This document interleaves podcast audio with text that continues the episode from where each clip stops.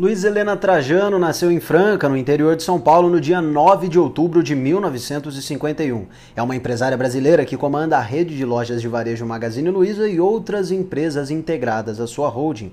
Em 2020, possui uma fortuna de aproximadamente 4,9 bilhões de dólares, de acordo com a revista Forbes com uma história incrível e sendo brasileira, não poderia ter feito uma escolha melhor para a primeira figura feminina a aparecer por aqui no 24 por 7. Por isso, o episódio de hoje é sobre ela. Então, vamos juntos.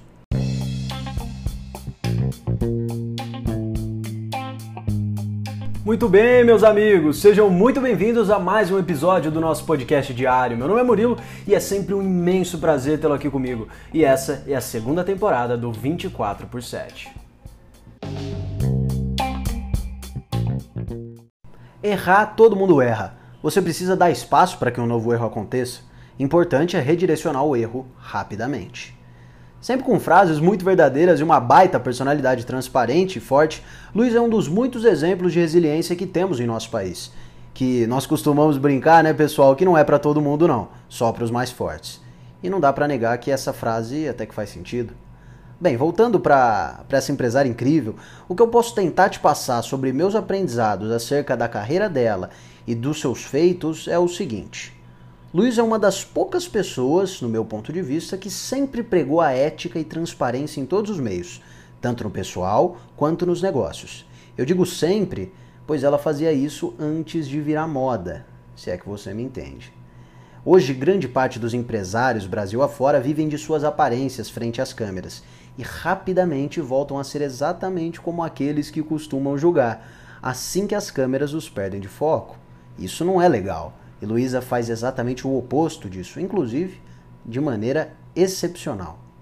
Mesmo dando a volta por cima, numa infância menos privilegiada, Luísa tem uma frase que mostra bem como ela se sente e como gostaria de estampar nos seus semelhantes, nos seus seguidores, a habilidade que chamamos de resiliência. Abre aspas. A gente tem mania de pensar pobre e traçar coisas pequenas, e pobreza atrai pobreza. Tenha metas ousadas. Fecha aspas. Sem contar, claro, todas as demais qualidades, como a capacidade impressionante de adaptação.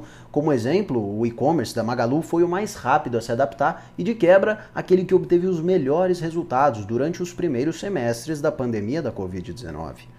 Sempre frisando ética como sendo algo primordial, em conjunto com todas as frases que já mencionou envolvendo superação para aqueles que vivem em condições parecidas com as que ela própria vivia muitos anos antes de sua ascensão é sem sombra de dúvidas uma das maiores referências no mundo dos negócios no Brasil e claramente o melhor exemplo do empreendedorismo feminino brasileiro recheado de força e vontade e, acima de tudo, muita dedicação.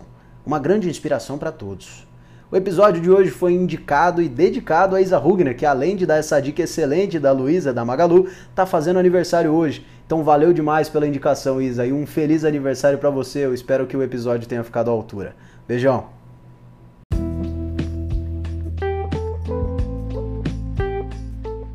E aí, tem alguma sugestão que deveria aparecer por aqui durante a segunda temporada do nosso podcast? Fique à vontade de me chamar no DM do Instagram, no murilo.tronco. Quem sabe você não recebe os créditos pelo próximo episódio, hein? Agradeço demais sua audiência e espero que tenha agregado de alguma maneira no seu dia. Meu nome é Murilo e esse é o 24 por 7, sua dose diária de reflexão. Vamos juntos!